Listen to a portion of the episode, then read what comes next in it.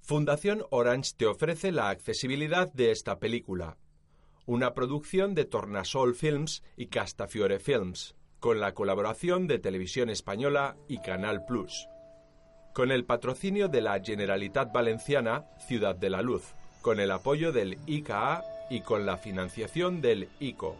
En lo alto de una carretera de gran pendiente, un chico de unos 14 años espera montado sobre una bici. Le acompañan dos chicas y un chico de su misma edad. ¿Qué cerveza? El chico le pasa una lata. Los tres miran hacia abajo. Otros dos jóvenes aguardan en diferentes tramos de la pendiente. El joven de la bici bebe un trago de cerveza. Es John, interpretado por Aaron Piper. Una de las chicas le besa en la mejilla. No lo hagas, John. John fija la vista en la pendiente. Uno de los jóvenes mira hacia el lateral de la carretera y hace una seña a los demás. John coloca el pie sobre el pedal y se lanza pendiente abajo. La carretera serpentea hacia el mar. John pedalea a toda velocidad, mirando hacia atrás de cuando en cuando. Los demás le observan con nerviosismo. John se acerca a una intersección y agarra con fuerza el manillar. Una furgoneta se cruza con él y la esquiva en el último segundo. El conductor se baja furioso, pero John se aleja pedaleando. La imagen funde a negro.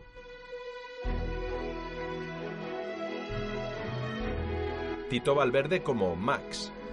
Maribel Verdú como Margo. Aaron Piper como John. Belén López como la inspectora Aledo. Y Susi Sánchez como Elsa. Sobreimpreso. 15 años y un día. En un estudio de grabación, una mujer de unos 40 años habla a cámara. Interpretada por Maribel Verdú, es morena, esbelta y muy atractiva. Hola, me llamo Margo Aguirre y, y estoy muy contenta de que me hayáis dado esta oportunidad. Ah, no sé por qué, pero tengo la, la sensación de que encajo perfectamente en el papel de María Fernanda. He hecho fundamentalmente teatro, teatro un poco de todo, ah, más comercial, menos, comedia, drama. Cine también, algo, algo sí, pero menos. Bueno, os he dejado todo en mi currículum. Ahí está todo. Y televisión, pues nunca antes un culebrón. ¿Cómo un culebrón? El director de casting. ¿Te parece María Fernanda un culebrón? Margot le sonríe nerviosa. Yo diría que sí, ¿no? Pero igual me equivoco, ¿no? El cámara. Oye, tú no eres la de los dientes. ¿Cómo? Sí, la del anuncio de pasta de dientes. O eres tú o eres clavadita. Margot baja la vista hacia su móvil. El director la mira molesto. Cógelo, cógelo, mujer, cógelo. Joder, disculpad, ¿eh? Que pase la siguiente, por favor. Margo les mira decepcionada y atiende la llamada. Sí. Después, Margo está sentada en la terraza de su chalet adosado, cabizbaja y pensativa. John atraviesa la verja de entrada empujando su bici. Margo se levanta y le mira con reproche. ¿Dónde has estado? Por ahí. ¿Tú qué pasa? Que ya ni disimulas las pellas. Han llamado del colegio. Qué pesados. No, los pesados somos nosotros. Se acerca enfadada a su hijo. Es la sexta vez que nos cita Ormachea este año. Mancha de gilipollas. Mañana le vas a pedir perdón. No sé lo que has hecho, pero me da lo mismo. John baja la cabeza ¿Me oyes, John? y mira al suelo con desagrado. Has pisado una mierda. Margo se mira los zapatos. No me lo puedo creer. Otra vez no, joder. El vecino se asoma. Buenas tardes. Tiene unos 50 años y lleva a un perrito en brazos. Señor Garmendia, ¿cómo es posible que su perro se haya colado de nuevo en nuestro jardín? Eso no ha sucedido. Aunque yo mismo me colaría para arrancar de cuajo sus aspersores. Última vez que le aviso. Dirija sus chorritos hacia su jardín, no hacia el mío. La próxima vez tendré que denunciarles. Uy, qué miedo. Que tengan una buena tarde. Le mira amenazante y se aleja. En el instituto, Margo y John ante el director. retrasos, malas contestaciones. Puedo entender que a cierta edad los asuntos escolares resultan un poco tediosos, ¿verdad, John? Pero llamar gorda a una cocinera que tiene un problema de metabolismo, eso me parece más grave. Llamaste gorda a una cocinera. Bueno, no la llame gorda, la llame vacaburra. Y era en broma. Come mucho, que tiene los nervios de punta. Lo dice ella. La señorita Méndez es adulta y usted no. Pero en todo caso, ese incidente no es el peor. Ah, ¿no? Don José María, el profesor de latín, no se atreve a abrir una puerta sin asegurarse primero de que las bisagras están en su sitio. Venga ya, si solo tiene un coscorrón. ¿A quién se le ocurre quitar las bisagras de la puerta del aula? Era una broma. Esta fue todo un éxito, le felicito. Un momento a ver si, si me entero. Desencajas una puerta y la pones como trampa para que un profesor se pegue un morrazo. En efecto. Pero hijo, tú estás mal de la cabeza. Margo, hasta ahora hemos tenido mucha paciencia con John. Quedarse huérfano de padre a los 10 años no es poco. No entiendo a qué viene eso. ¿Me lo explica? La ausencia de padre a temprana edad justifica muchas veces un comportamiento anómalo. Vamos a ver una cosa. Mi hijo es un irresponsable. Y si su padre estuviera vivo, seguiría llamando gorda a la cocinera. Vacaburra.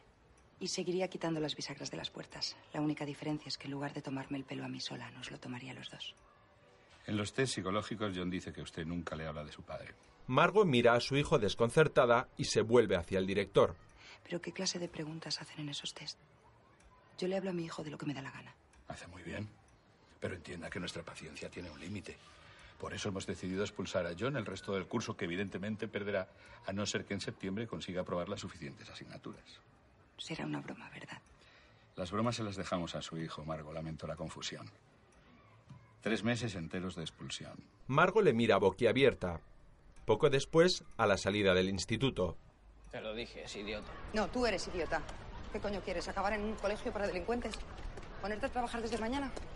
¿Qué mierda de trabajo vas a encontrar si me pegas de golpe? Apresura el paso muy enfadada. John se queda rezagado. ¿De actor? De noche, Margo está en su dormitorio, se deja caer sobre su cama y hace una llamada con gesto cansado. ¿Qué pasa, hija? ¿Me has despertado? Ya lo siento, no es tan tarde. No será tarde para ti, Vanita, que te acuestas a las tantas. Puedes escaparte de la librería a la hora de comer. ¿Cuándo? Mañana, pasado al otro. Para siempre casi. Santo Dios, ¿y ahora qué pasa? John, necesito que le eches un ojo. Le han expulsado, como si lo viera. ¿Eres adivina o qué? Pues sí, hija, tengo poderes. Qué suerte. A mí esta vez me ha pillado por sorpresa. Eso es porque casi siempre estás en la inapia. Margo se ofende. Gracias, mamá. Eres un sol. Buenas noches. Margo, abatida, cierra los ojos y cuelga. Por la mañana. John baja a la cocina en camiseta y calzoncillos. Tiene los rizos alborotados y gesto malhumorado. Abre la nevera y bebe zumo directamente del tetrabric.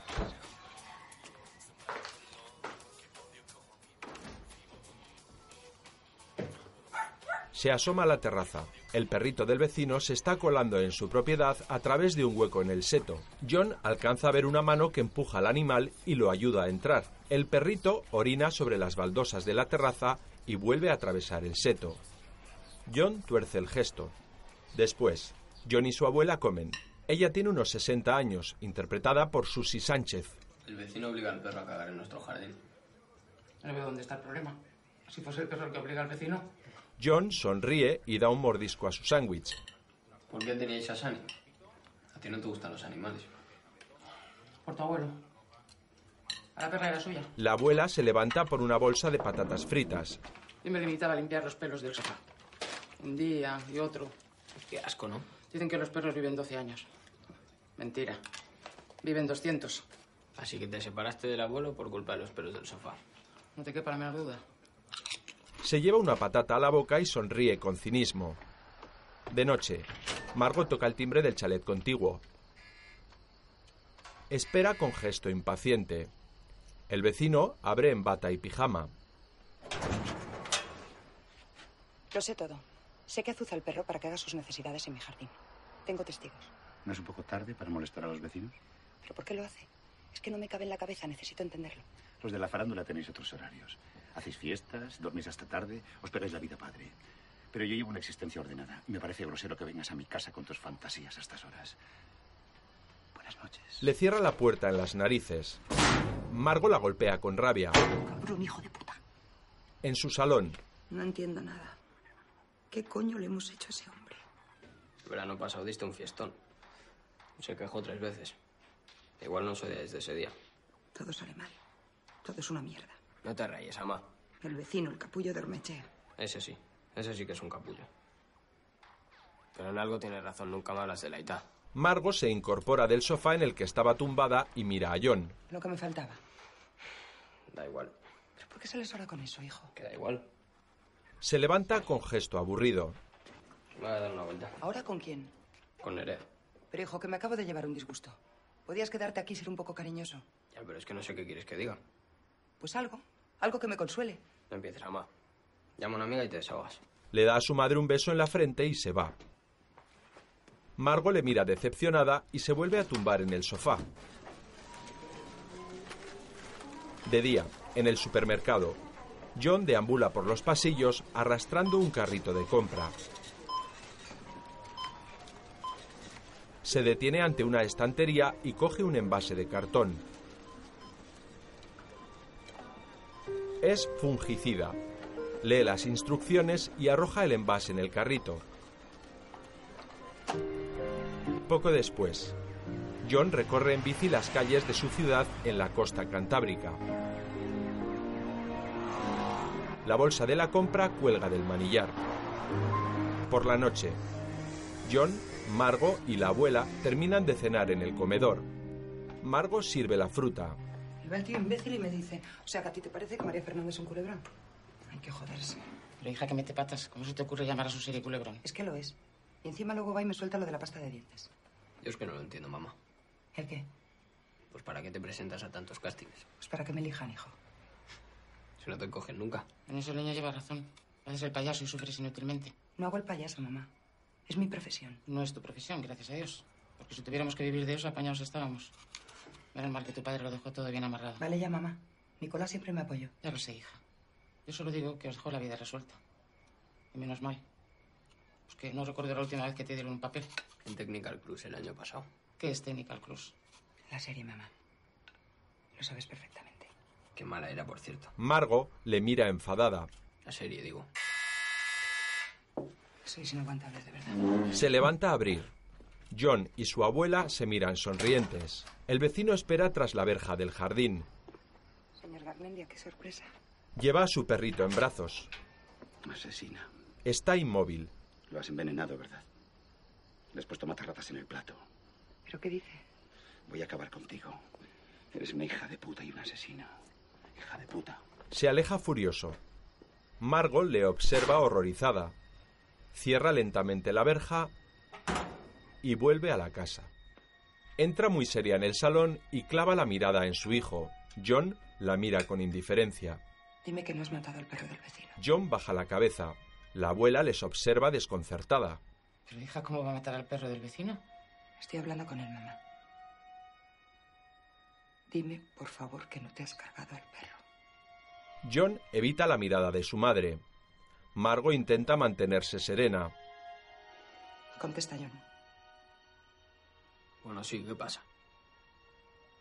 Ese perro te sacaba de quicio. Pero tú estás loco. Tú sabes lo que has hecho. Déjale explicarse, Margo. ¿Explicarse? ¿Qué coño va a explicar? Que ha matado al perro del vecino, mamá. Joder, es que no lo entiendes. Que no es para tanto, el vecino te está puteando todo el día. John, por Dios. Ni que hubiese matado al vecino, era un puto perro, joder. Se levanta bruscamente y mira a su madre, indignado. Da un golpe en la pared y se aleja por el pasillo. Después la abuela friega en la cocina. Creo que voy a ir a la comisaría a denunciar. No digas tonterías. Es lo mínimo que puedo hacer. ¿Quieres que se lleven a tu hijo detenido? Margo la mira con amargura. Que lo hubiera pensado antes. El vecino no tiene ninguna prueba contra el chico. ¿Tú qué sabes? John es listo. Seguro que lo ha hecho con admirable limpieza.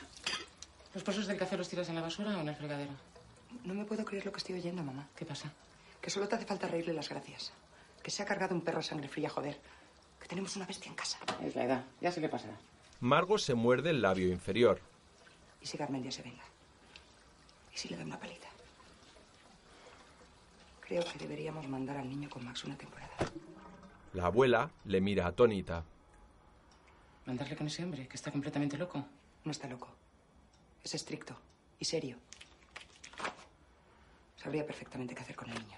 Los trapos sucios se lavan en familia.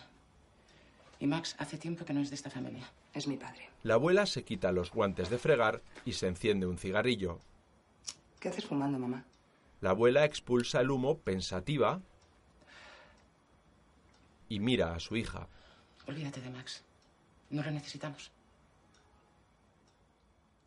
Días después, John y su abuelo Max viajan por carretera en un viejo todoterreno.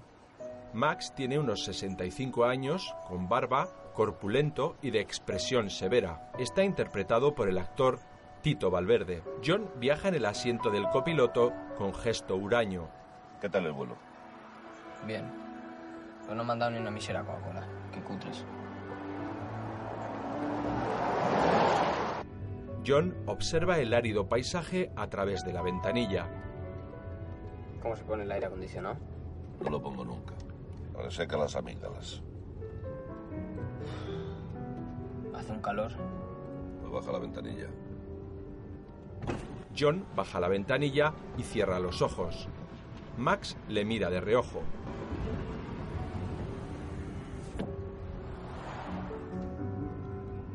Ponemos música. La radio está rota. Llegan a un pequeño pueblo de la costa mediterránea. ¿Y Shani? La perra. ¿Qué pasa? ¿También te la quieres cambiar? Pues ha llegado tarde. Murió. Pasan junto a una vieja casa de piedra. En uno de los muros hay una gran pintada, Tony Maricón. Llegan a una casa antigua de dos plantas construida junto al mar. Yo esto lo he recordado más grande. Eres tú el que ha crecido.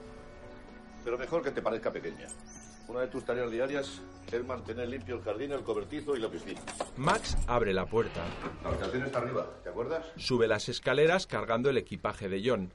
El joven entra detrás con las manos en los bolsillos. Observa el salón con gesto aburrido. La decoración es austera, dos sofás, una mesita con revistas cuidadosamente apiladas y una cómoda con varias fotos enmarcadas. ¿Y la tele? No hay tele. Antes había. Se estropeó hace un par de años y la tiré. Joder. ¿Y qué hacemos Pues ahora sin tele? Muchas cosas, ya Pues lo verás. Tampoco hay aire acondicionado. Tampoco, pero no te preocupes, por la noche refresca. Sube. Al anochecer, John y Max cenan en un chiringuito de la playa.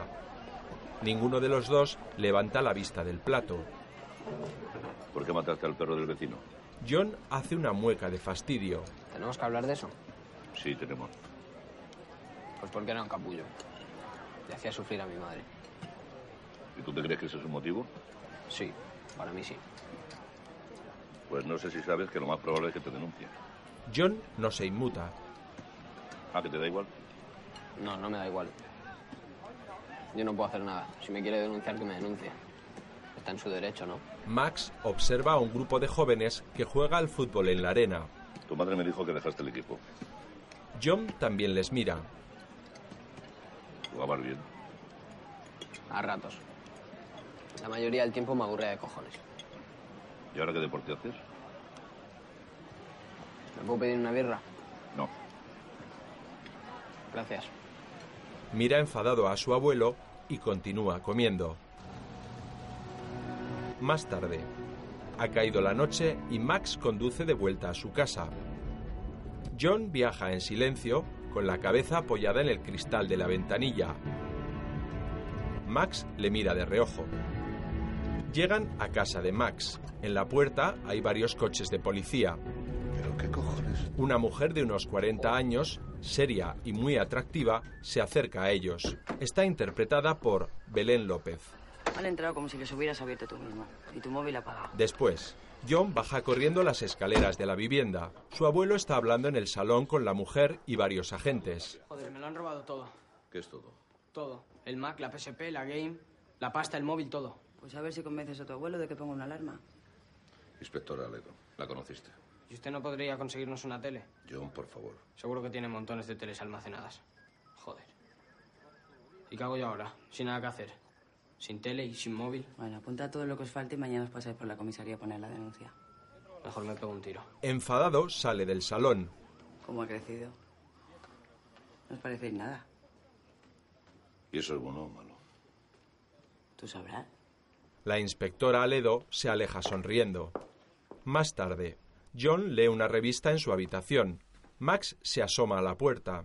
Acuéstate. Ha sido un día muy largo. ¿Largo? Ha sido eterno. Y no tengo sueño, pero seguro que me duermo de puro aburrimiento. Oye, John. De esto que ha pasado, ni, ni media palabra a tu No madre. se lo pensaba contar, no soy imbécil. Que descanses. Max se aleja por el pasillo. Al día siguiente, abuelo y nieto están sentados en el vestíbulo de la comisaría. Un joven ecuatoriano de unos 16 años y aire bravucón está sentado cerca de ellos. Mira con chulería a un policía. Oye, amigo, llevo más de media hora esperando. El policía, Ah, que me vas a meter prisa todavía. Esperan para comer y tengo que comprar filetes. Mira, me pones la multa. Pago el doble si quieres y me mando para mi casa. Habértelo pensado antes de mear en un parque público. No he meado en ningún parque, se lo he dicho más de 100 veces. He meado en la estatua de un viejo que estaba en la entrada del parque. Pues resulta que ese viejo es de por aquí. el joven se levanta. Y por eso no se puede mear en su estatua. Por eso y porque es un escritor famoso. El joven sonríe. Así que me meé en la estatua de un ídolo local. Pues igual me aguanté las ganas de cagarle encima. John le observa con curiosidad. ¿Tú qué miras? ¿Y tú? Max, vamos. Max y John se alejan con la inspectora Aledo. Más tarde, los dos se montan en el todoterreno. Max saca una caja de la guantera. Toma, que no diga a tu madre que andas por ahí sin teléfono. Es un teléfono móvil barato. Esto no tiene internet. No, pero para hablar basta. Seguro que Aledo me consigue algo mejor. Max le mira sin comprender. Te la acabo de colar y me he quedado tan ancho. La lista de cosas robadas. No tengo ni un iPhone, ni un DVD portátil, ni una cámara digital.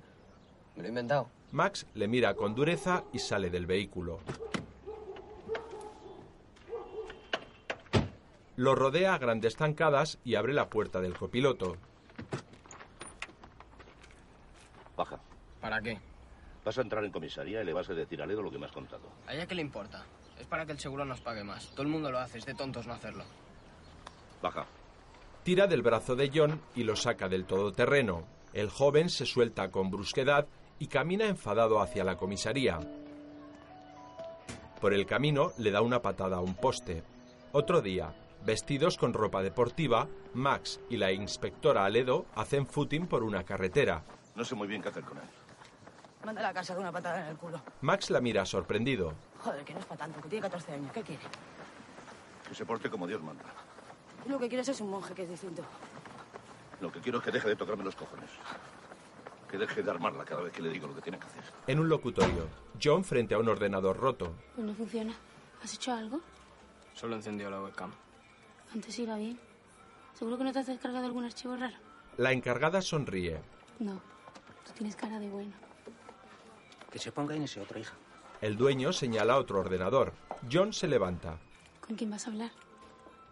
Elsa, no se les pregunta a los clientes con quién van a hablar. No se te mete en la cabeza, hija mía. Elsa tiene unos 16 años y es morena y muy guapa. Continúa mirando a John y sonríe con coquetería. Más tarde, en casa de Max, John está tumbado sobre una colchoneta en la pequeña piscina que tiene su abuelo. Hace sol y el cielo está salpicado de nubes. John cierra los ojos. Max se acerca a la piscina con un chico de unos 14 años. Salpica a su nieto John, y señala al chico. este es Tony, tu nuevo profesor.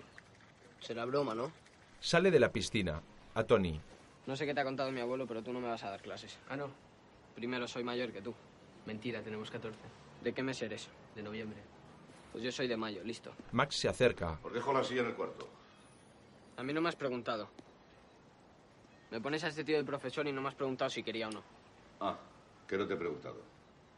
Mueve el culo inmediatamente. En la habitación de John, Tony se sienta. ¿Por qué empezamos? Saca unos libros. Lengua, mates, sociales.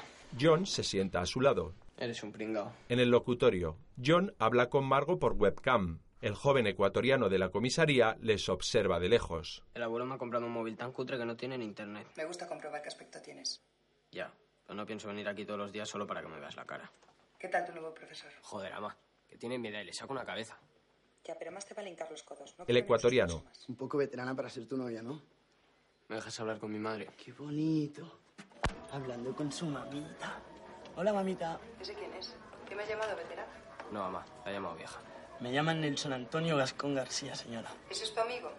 Porque tiene un aspecto horrible. Sí, señora, no me llaman guapo.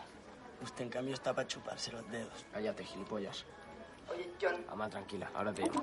Apaga la webcam y se encara con Nelson. Tú eres el de la comisaría. Tú eres el de la meada. Nelson, Elsa. no la vas a liar aquí también, ¿verdad? ¿Qué hacías allí? Ya ves. ¿Sabes, loco? Yo también hablo con mi mamá a veces. Yo también me veo las estatuas, a veces.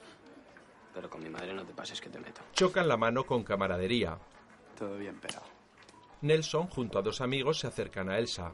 Está tu papá. Ha salido. Mejor. Quedamos a medio en el Lorena. Siempre llegas tarde. Siempre llegas tarde. Te veo luego. Los tres jóvenes se van. Elsa les mira disgustada. Max entra en el locutorio y se choca con uno de ellos. Este se va sin disculparse. Max a Elsa. Hola. ¿Qué es lo que te debo de...? Del 9, 1,75. A la salida del locutorio, a su nieto. ¿De qué les conoces? ¿A quiénes? A esos con los que estabas. Ahora mismo. Preferiría que no te acercaras a ellos. ¿Por qué? Porque son una panda de delincuentes. ¿Tú qué sabes?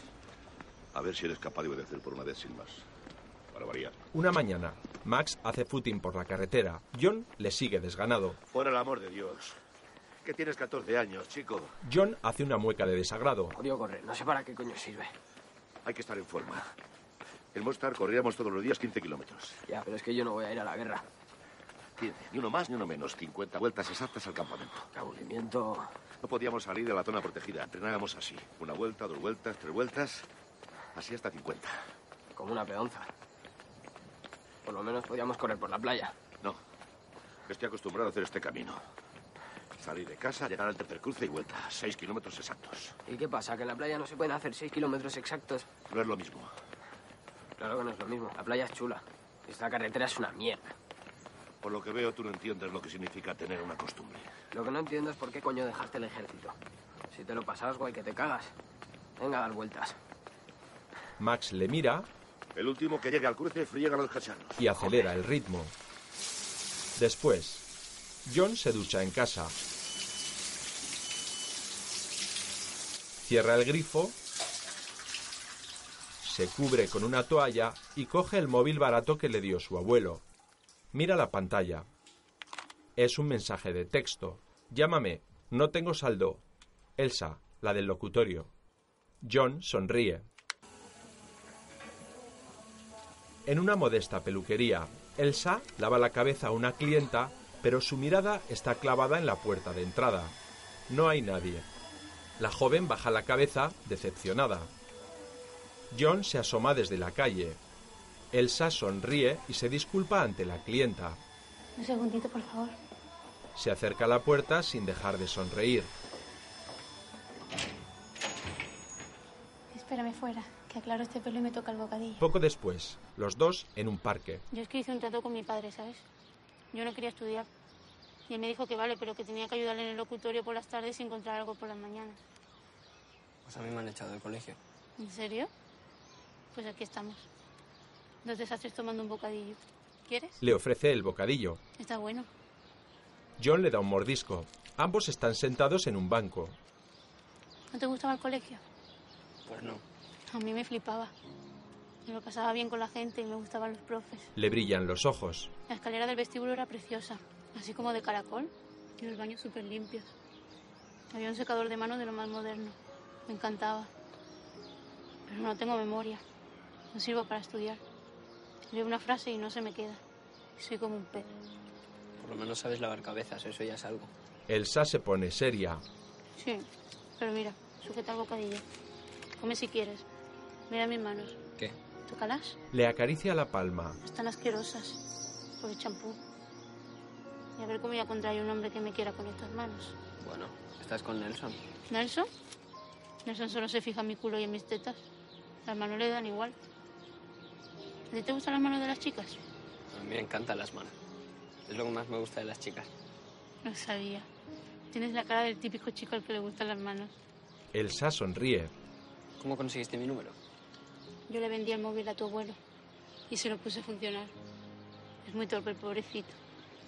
Le apunté tu número en un papel.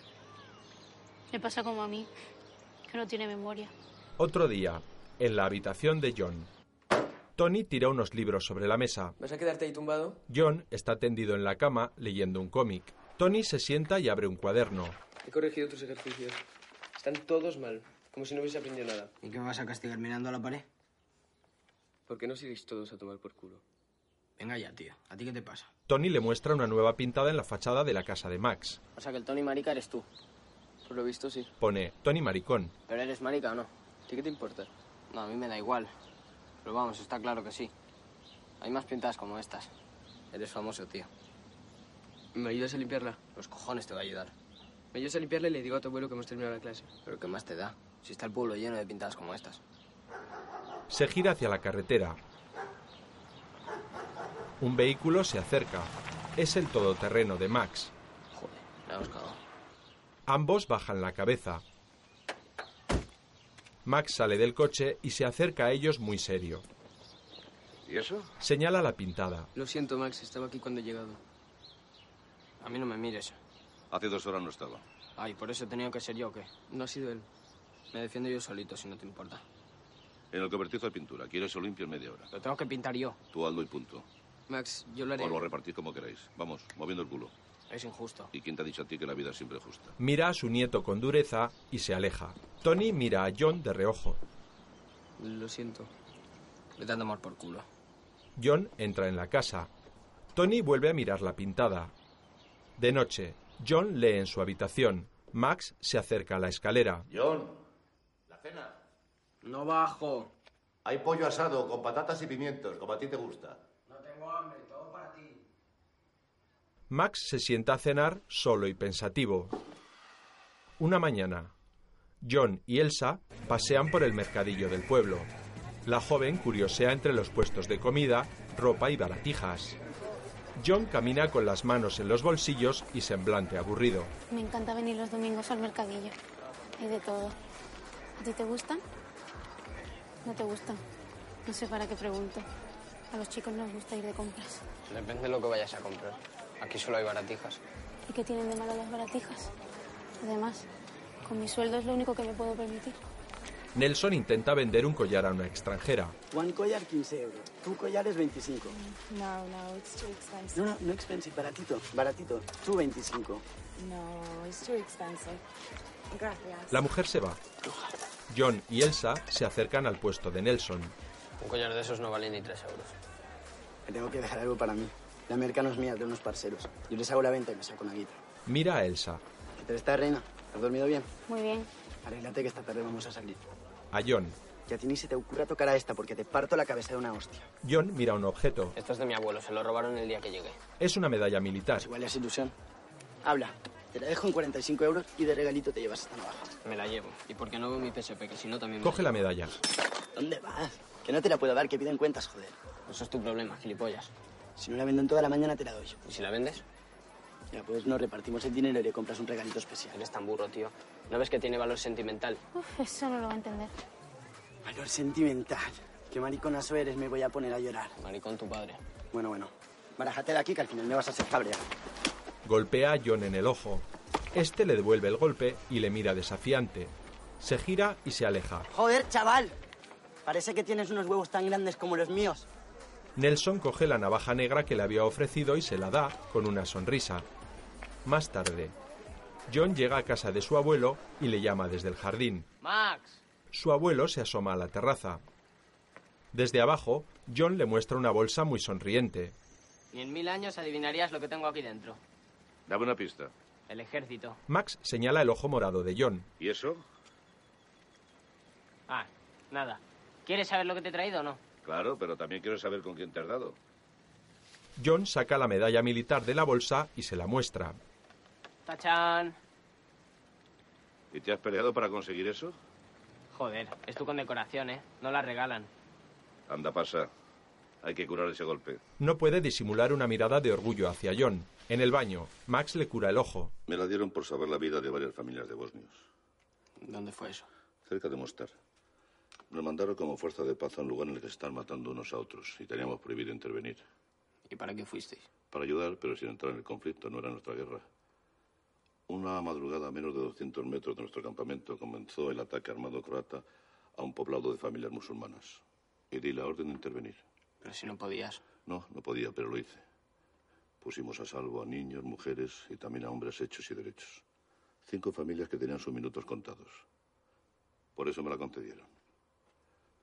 Pero antes de ese ataque hubo otras matanzas. Allí, delante de mis narices. Las vi y no hice nada por evitarlas. Por eso esa medalla me da risa. ¿Y te arrepientes de haber sido militar? Max se queda inmóvil. Bueno, esto ya está. Y rehuye la mirada de su nieto. Gracias. John sale del baño. Max le observa y sonríe ligeramente. En un bar, Nelson juguetea con un cuchillo clavándolo entre los dedos de su mano abierta. John y los otros dos chicos observan su destreza. Elsa está algo apartada y le mira con indiferencia. John cruza con ella una mirada fugaz. Comienza a anochecer. Max detiene su todoterreno junto a un edificio y levanta la vista hacia una de las ventanas. Distingue a la inspectora Ledo hablando por el móvil. Max duda unos instantes y continúa su camino. La inspectora cuelga el móvil y se queda cabizbaja. Max enfila la carretera principal y conduce hacia las afueras del pueblo. Está anocheciendo. Detiene el todoterreno en la carretera y se queda pensativo.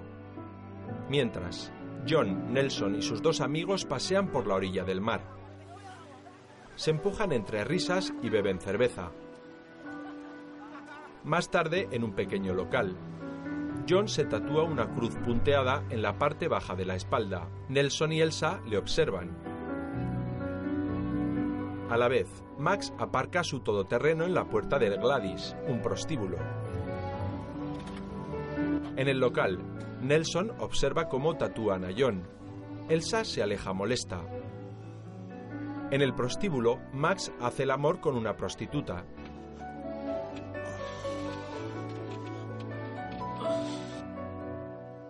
Más tarde, Max regresa a casa y mete ropa sucia en la lavadora de su cocina.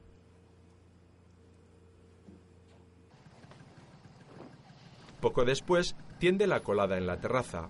Es noche cerrada.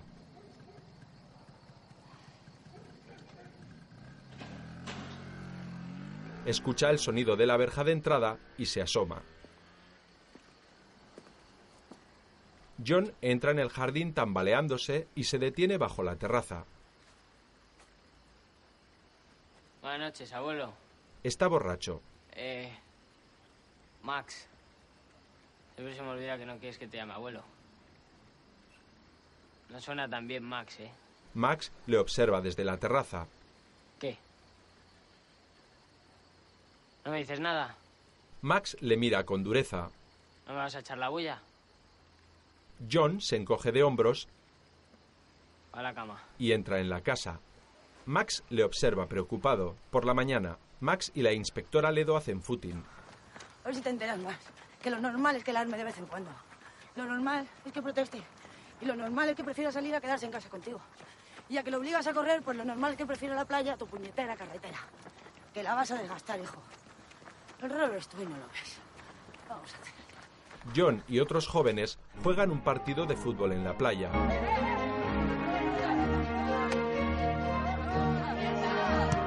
John golpea el balón con destreza. Desde un lateral, Nelson le observa con una litrona de cerveza en la mano. John mete un gol. Nelson corre a abrazarlo y le ofrece un trago de cerveza. Después del partido, John y Nelson pasean junto a la orilla del mar pasándose el balón. Dicen que juegas muy bien. Jugaba mejor antes de la hernia. ¿Qué es eso? Una hernia. Una huevada que te sale cuando cargas peso. ¿Trabajabas haciendo mudanzas? Pero es que ahora trabajaré en mudanza. No tengo cara de ingeniero. Gilipollas. Ayudé a mi papá con los muebles de mi tía Miriam. Era pobre como una rata, pero tenía un taquillón que pesaba como 100 muertos. Su puta madre me jodía entero. Una hernia en la ingle, loco. Así que me reservo. No me la voy a jugar para ganar a esos pelados de la playa. Eso sí, el día del taquillón juré que no iba a ir al entierro de mi tía Miriam ni atado. ¿Y no fuiste? Se murió los tres días de la puta mudanza, tiene cojones. Mi papá quería que cargara el ataúd. Yo le dije una polla. Me voy a morir yo también por culpa de esa tía. Muérete tú si quieres. Enfadó conmigo, estuvo meses sin hablarme. Yo iba para Estrella. Antes de Taquillón jugaba en los juveniles del Guayaquil. El Maradona ecuatoriano me llamaba. Guayaquil. Es un equipo muy famoso, pelado. Pero me dio la hernia. Luego me vine con mis papás a España. Mi viejo sigue cargándose pisos enteros a la espalda, así que no sé qué más le da estar aquí que allí. Bueno, seguro que aquí gana más. Gana un mísero centavo, te lo digo yo. Solo hace huevadas de mierda. Y uno de estos días seguro que revienta. John mira al mar, pensativo, y se vuelve hacia Nelson. ¿Tú qué quieres ser de mayor? Yo. Nada. ¿Tú? Nada. Nelson sonríe y le pasa el balón. La semana que viene hay un maratón de fútbol 7 en Orihuela. Si te animas, ya sabes. Fútbol 7. No tengo botas. Te puedo robar unas. Ni de coña, chaval. Tú eres un puto chorizo. Y tú eres un mierda. Se empujan entre risas. En una zapatería, Esas no. John se prueba botas de fútbol. Esas tampoco. Max le acompaña. Esas menos. Las blancas parecen de golfista. Escogen unas botas negras con ribetes rojos. Max se dispone a pagar. ¿Cuánto es? En el locutorio, John habla por webcam con su novia. Estoy flipando, John me has llamado. Te has hecho algo en el pelo, ¿no? No. Pues todo distinta. Es que hace mucho que no me ves y ya te has olvidado de mí. ¿Qué tal están todos? Te echamos de menos. Aquí nadie propone nada divertido. ¿Cuándo vuelves? No lo sé, todavía queda. ¿Te has liado con alguna? ¿Qué dices, Nerea? Aquí no hay tías. Te has ido en todas partes y además nunca me llamas. Ya, tienes razón. Soy un puto desastre. ¿Quieres que te enseñe una teta? No, no, no. Da igual. Vale, pero a ti te pasa algo. Pues sí, pasa que mi abuelo es militar y se cree que está en un puto campamento. Así que te dejo que me ladra. Bueno, pero vas a pensar en mí. Sí. Pero de todos modos, Nere, tú te has hecho algo en el pelo. Que no, será que me ha crecido. Anda, llámame. Vale, agur. Apaga la webcam y se dirige al mostrador. Elsa ha espiado una parte de la conversación y permanece seria. ¿Cuánto es? 2.50. Es guapa. John la mira extrañado. Tu novia. Es guapa. No es mi novia. Yo creo que sí. John parece incómodo. Me cobras, por favor, que tengo prisa. No te hagas el chulo conmigo, que para chulo yo tengo a Nelson. Que por cierto, es tu novia. ¿Y te importa eso? John sonríe y sale del locutorio. Elsa le mira pensativa. En la habitación de John, el joven juguetea con la navaja negra que le regaló Nelson. Tony estudia a su lado. ¿Vas a parar de una vez? No. Pues me voy. Y le cuentas a tu abuelo porque no hay clase. Toma, anda. Le mete la navaja negra en el bolsillo. Te la regalo. Así practicas. ¿Contento? No. Tengo clase de piano a las nueve, nos queda una hora y vamos fatal. ¿Qué vas a ver a tu profe? ¿Está buena? ¿Seguimos o no seguimos? John se tumba en la cama. Nadie va a clase de piano un viernes por la noche. Me pilla la de casa y no se lo voy los viernes, listo. Mira, un chaval de 14 años que prefiere el piano al fútbol es un puto friki. Se acabó. Tony cierra los libros ¿Qué haces? y recoge sus ¿Te cosas. vas? Venga ya, tío. Eres un puto friki, que te den. Tony sale de la habitación y baja las escaleras enfadado. Max entra en casa y le mira sorprendido. ¿Qué ocurre, Tony? Paso de las clases. ¿Cómo que pasas? Me marcho. Pero si no es la hora. ¿Me dejas pasar, por favor? Max se aparta y Tony sale de la casa. Max se dirige a la habitación de John. Este se incorpora de la cama al oírle. ¿Lo has echado así, por las buenas? Pero tú, ¿quién coño te crees que eres? Yo no le he echado, se ha ido porque le ha salido el culo. A ti te parece que siempre te vas a salir con la tuya, ¿verdad? Coge las botas nuevas de fútbol Max, ¿qué haces? y baja las escaleras. Max, dame las botas. Yo no le he echado, dame las botas. Que me des las botas, Max. Max entra a la cocina y las tira a la basura. Te has quedado sin botas. Y te has quedado sin torneo. La abuela tiene razón, eres un cerdo. Max le da una bofetada y John se va indignado. Nelson y sus amigos beben cervezas en un bar. A ver si flipáis con esto. Mi padre tiene el lunes una entrevista de trabajo en Jaén. Tu viejo no lleva en paro dos años. Casi tres. eso ya no es estar en paro, eso es ser un puto vago. Llámale vago a mi padre. Llámaselo y te coso la boca, payaso. bueno, te rayes. ¿Para qué trabajo le han llamado? Rellenador de aceitunas. Ya estamos. A que te doy una hostia. Te lo digo en serio, Jota. Ya deja la huevada, muy. Que no te rayes, coño, que eran bruma. John llega muy serio. Buscaros a otro para el torneo. Se sienta. No jodas, ¿y eso por qué? Por culpa del gilipollas de Tony. Por su puta culpa me han jodido. Me he quedado sin fútbol por un gilipollas que toca el piano. Oh, mira cómo tocó el piano. ¿Y ese mamá verga dónde está ahora? Te lo estoy diciendo, en la puta clase de piano. Yo te estoy preguntando que dónde es eso. No sé, cerca de su casa, al final del paseo. Nelson mira a sus amigos, Pues andando. a Elsa. Tú quédate aquí, mamá. ¿Qué vas a hacer?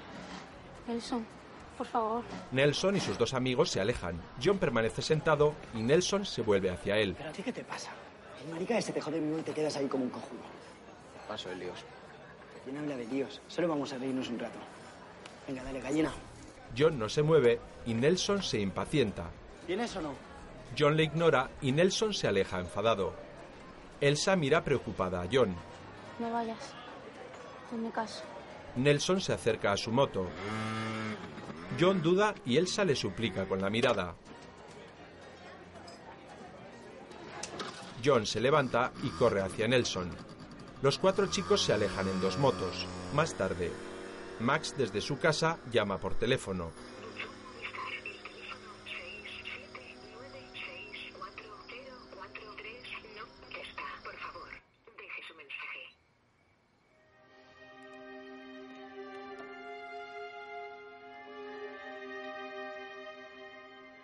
Poco después da brillo a las botas de fútbol que había tirado a la basura. Consulta continuamente la hora. Se sienta a leer, pero es incapaz de concentrarse. Se asoma a la ventana preocupado. Es noche cerrada. Hace una nueva llamada.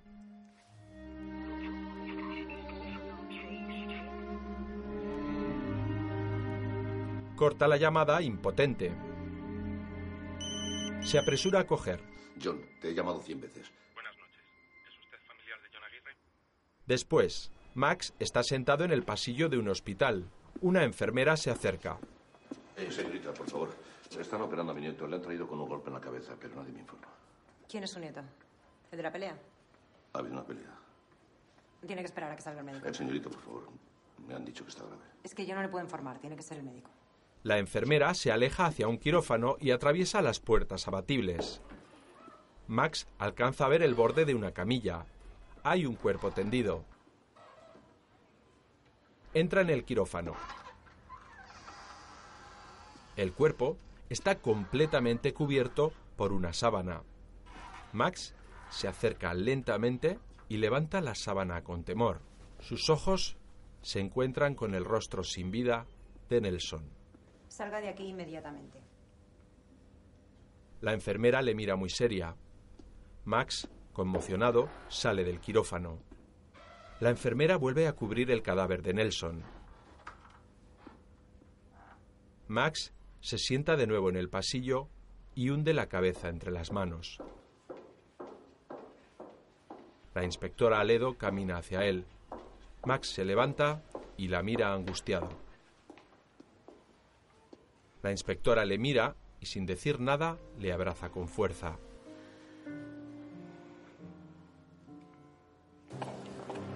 En el aeropuerto, Margo y su madre avanzan por el pasillo con su equipaje. Max les espera con expresión grave. Mira a su hija Margo y la abraza. Margo rompe a llorar. Su madre y exmujer de Max les observa algo apartada. En la UCI, John está tumbado con la cabeza vendada y completamente monitorizado. Tiene los ojos cerrados.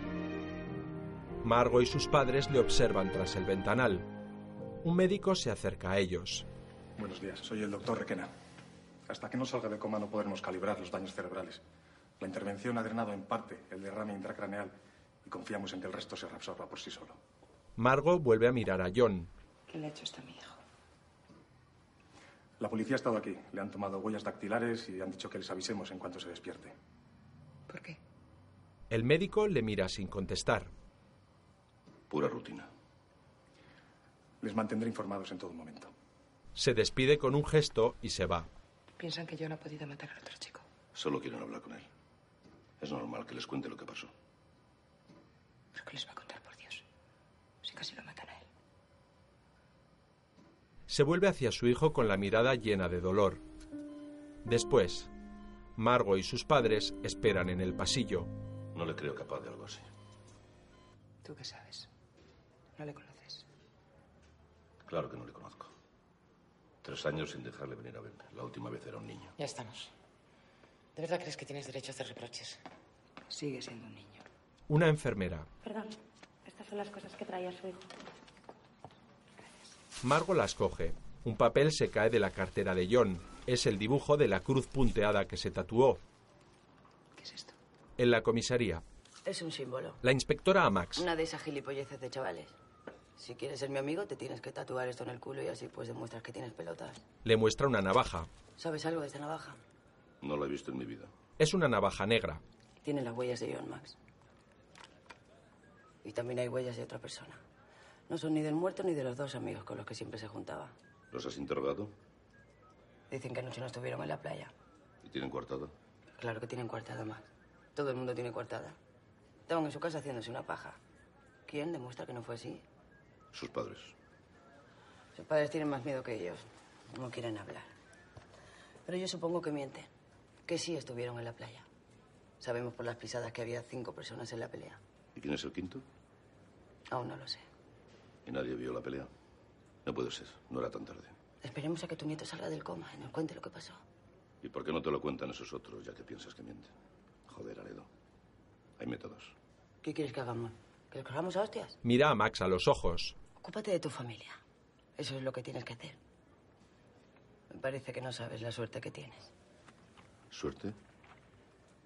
Sí, Max. Es una suerte tener a tu familia cerca. En la UCI, Margo está sentada junto a la cama de John. Mira a su hijo con tristeza y le acaricia la mano. Elsa se asoma al otro lado del ventanal y les observa. Margo la ve y sale a su encuentro.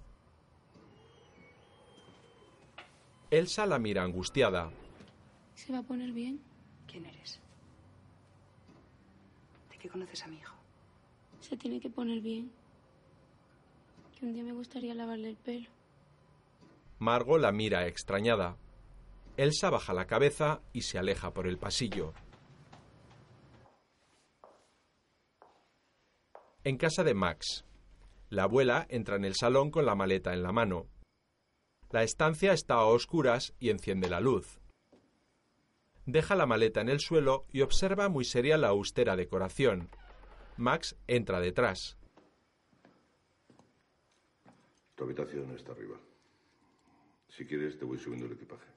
Ella da la espalda a su exmarido y se encamina hacia la cocina.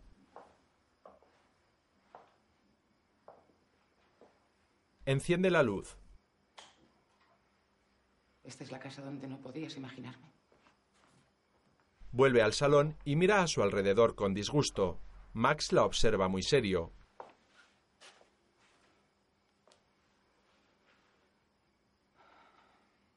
Pues no lo entiendo.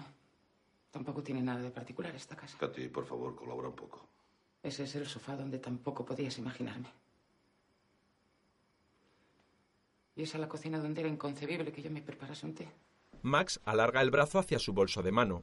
No me toques. Ella le mira a los ojos. Es que no entiendes que a lo mejor no me puedo quedar aquí. Eso ya lo hemos hablado. ¿Quieres ir a un hotel? Quiero entender por qué compraste esta casa para los dos y de repente decidiste que querías vivir aquí solo, que yo no cabía. No vamos a hablar de eso ahora, ¿verdad? No, claro. Ya sé que te lo tendría que haber preguntado hace tres años, pero me quedé sin habla, paralizada, incapaz de entender por qué me tratabas así después de 40 años de casados. Así que a lo mejor no es mucho pedir que me des una explicación. ¿eh? Tú no quieres una explicación. Claro que la quiero. Tú lo que quieres es otra pelea. Y que parezca por un momento que aquí lo más grave no es que tu nieto esté en coma ni que tu hija esté destrozada. Katy, por una vez en tu vida, deja de mirarte el ombligo. Te abandonó un hombre hace tres años. Punto. Mira a su exmujer con dureza. Ella le da el bolso afectada por sus palabras. Max lo coge y se aleja. En la cafetería del hospital, Margo cena un sándwich en la barra. El camarero le sirve un refresco.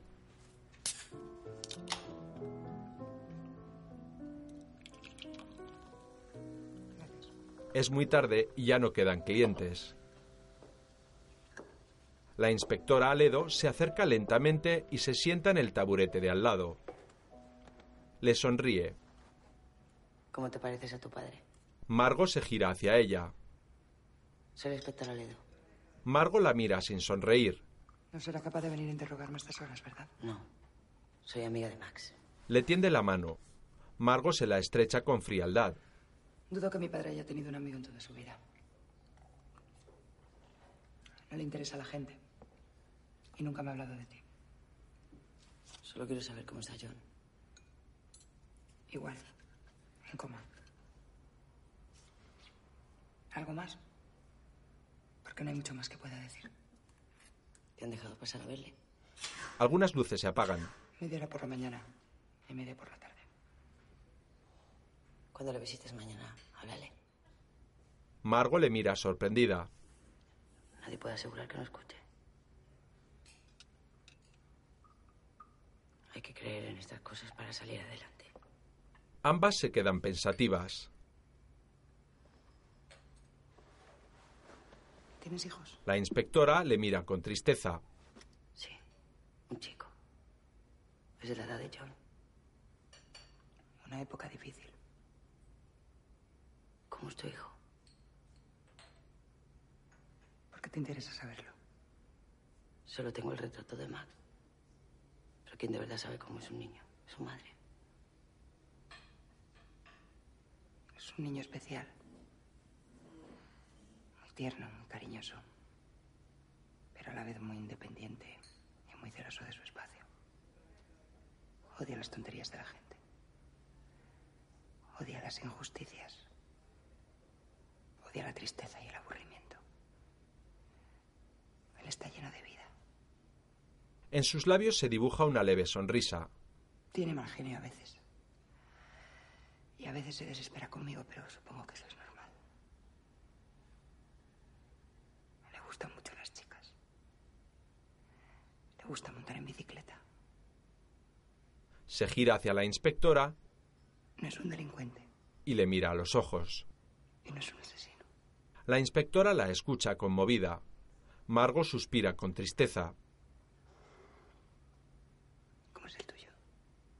No lo sé. No sé cómo es mi hijo. Deberías irte a casa a descansar. No te quedes aquí. ¿Cómo es mi padre? Antes te he mentido, sé que me ha hablado de ti alguna vez. ¿Cómo es? Cualquiera sabe. Primero habría que quitarle las 40 capas que lo envuelven. La inspectora sonríe. Tu padre es un tío honesto. En una mierda de mundo. Fiel a sus ideas como nadie. Capaz de hablar de sus sentimientos. Pero lo que él no sabe es que los lleva en la mirada. Que se le nota todo porque es transparente. Porque tú sabes verlo. Cualquiera lo puede ver. Cualquiera no. Las dos mujeres se quedan en silencio. En el locutorio, Max entra muy serio y mira a su alrededor. Se acerca a Elsa, que friega el suelo en un rincón. La joven levanta la vista hacia él. Ya se lo he dicho. Hace días que no viene por aquí. Gracias. Max se aleja. Max, Se gira hacia ella. busca en el mercadillo. Max le da las gracias y se va. En el hospital, una enfermera empuja la camilla de John por el pasillo. Margo y su madre le acompañan. Si le suben a plantas porque está mejor, ¿verdad? Lo siento, pero yo no le puedo informar. Luego pasará el médico a verle. En el mercadillo, Max recorre los diferentes puestos con mirada atenta.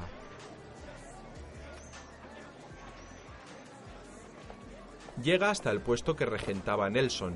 Uno de los chicos que lo acompañaron en moto aquella noche ocupa su lugar. Max se acerca y observa los artículos expuestos. El chico le mira con desconfianza. ¿Qué precio tienen esos primáticos? 70 euros. No está mal. ¿De dónde los habéis sacado? Te los puedo dejar en 65. ¿Trabajaba aquí ese chico que apuñalaron en la Si playa? los quieres, te los dejo en 50 euros, regalados. Max se acerca a él con gesto amenazador. ¿Trabajaba aquí ese chico o no? Venga, si no vas a comprar nada, déjame tranquilo. Max le agarra del brazo y lo inmoviliza contra una furgoneta. Ven, actor ecuatoriano. Dime quién fue, te parto el brazo aquí. Ah, ¡Suéltame o te arranco los huevos! Ah, Ah, Sé que tú y tu amiguito estabais en la playa. ¿Quién más estaba? ¡Suéltame, capucho! ¡Ya he hablado con la policía! ¡Contesta! ¿Quién más estaba con vosotros? ¡Te regalo los primáticos, pero suéltame! Ah, ¡Ah! Había otra persona en la playa. Erais cinco en total. ¡Que me sueltes! El chico le da una patada a Max ¡No me ponga la mano encima otra vez! y lo empuja contra unas cajas. ¡Puto viejo! Se aleja. Max le mira con impotencia. En el hospital, Margo está sentada frente a la cama de John, que sigue en coma. Tienes razón, es verdad. Nunca te hablo de tu padre. Debería contarte cosas de su vida, de su trabajo, de cómo se escapaba de las reuniones de empresa para llegar a tiempo de darte el baño Sonríe con melancolía. y de las historias que te contaba. Qué malo era contándolas, por Dios. No tenía ni pies ni cabeza, pero a ti te encantaba, porque ponía voces y las llevaba por sitios rarísimos. Yo me reía de él. Me salía mi vena de actriz y le decía que sus historias no tenían ningún sentido de la dramaturgia. Y él se descojonaba de mí, claro. Dramaturgia en un cuento para niños. Hay que joderse que tonta era yo también. Se acerca lentamente a la cama. Nicolás era un buen tipo. Nos quería. Se sienta junto a su hijo y le acaricia la mano. Le encantaban los coches. Era de esos hombres que se pasa el domingo entero limpiándolo por fuera y por dentro, por dentro y por fuera. Y vuelta a empezar. Una locura. Nunca se me olvidará el día que estrenó el Mercedes. La cagaste, hijo. Vomitaste encima de la tapicería. Tú ya no te acordarás porque apenas tenías cinco años. Paró el coche en el arcén y empezó a sacar botes de un estuche.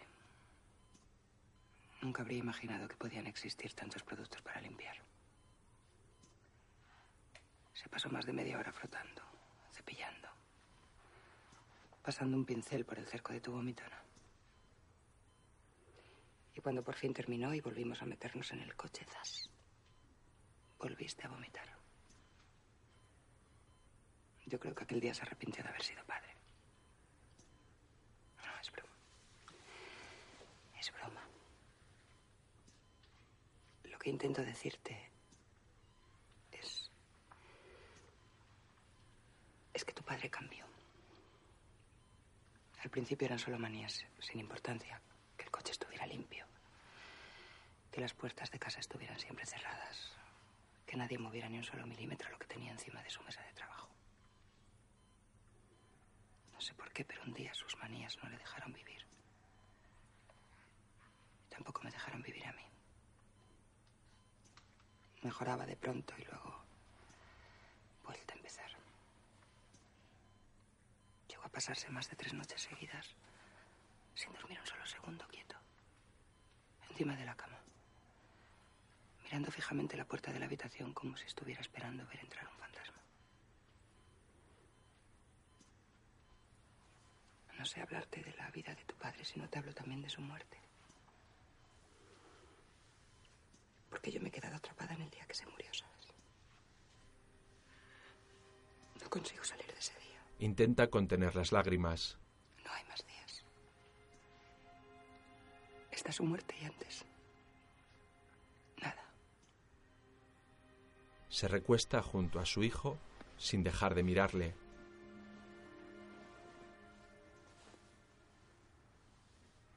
No se murió de un ataque al corazón. Te mentí, hijo. Siempre te he mentido. Pensé que era lo mejor o, o quizás es que no me atreví a decirte la verdad. Me dejó una nota. Y nunca se me olvidará lo que decía. Jamás me dijo nada, pero yo sé que lo sabía. Sabía que yo llevaba meses viendo a otro hombre. Ni siquiera me gustaba mucho, pero no sé. Con tu padre me asfixiaba. No supe cómo ayudarle.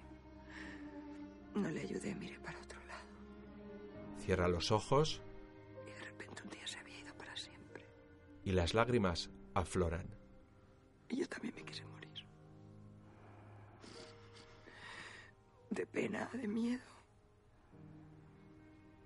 Y también de culpa. Pero seguí viviendo por ti.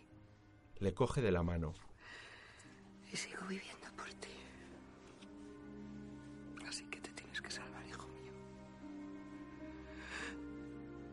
No me quedo sin excusas. Se gira hacia él y le acaricia el rostro inmóvil. Te mueras, hijo. No te mueras, por favor. Se aferra a él y estalla en llanto.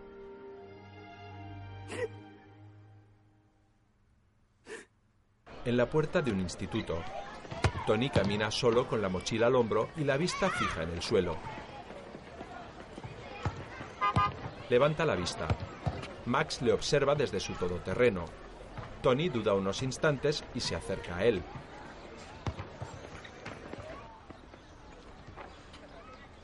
Hola, Tony, ¿cómo estás? Bien. John está en el hospital. Hubo una pelea, murió un chico ecuatoriano. Pero se pondrá bien. No lo sé. Quiero hablar contigo. ¿Por qué no subes? Te llevo a casa.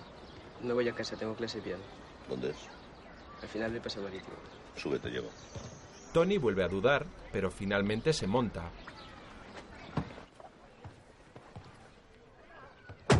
Evita la mirada de Max. La noche de la pelea discutiste con John, ¿te acuerdas? Saliste diciendo que dejaba las clases. Tony asiente. ¿Qué pasó, Tony? Nada, ¿Le pasó algo a John? ¿Estaba preocupado por algo? no lo sé. Él no quería que le diera clases. ¿Te habló de los chicos ecuatorianos? Tony parece agobiado. ¿Estás bien, Tony? Continúa sin mirar a Max. Yo estaba en clase de piano con Irina. No sé nada. Me tengo que ir.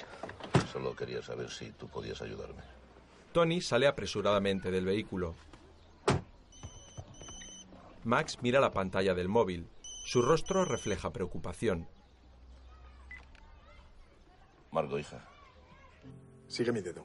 En el hospital, John ha abierto los ojos y un médico mueve la mano frente a él. Levanta el brazo derecho. John lo levanta lentamente. Ahora levanta el brazo izquierdo. El joven obedece. Muy bien. ¿Sientes esto? El médico le acaricia el brazo izquierdo. John asiente. ¿Sabes dónde estás? No. ¿Cómo te llamas? John. Muy bien, John. ¿Y cómo se llama tu madre? Margo y la abuela le miran emocionadas. Mi madre se llama Margarita.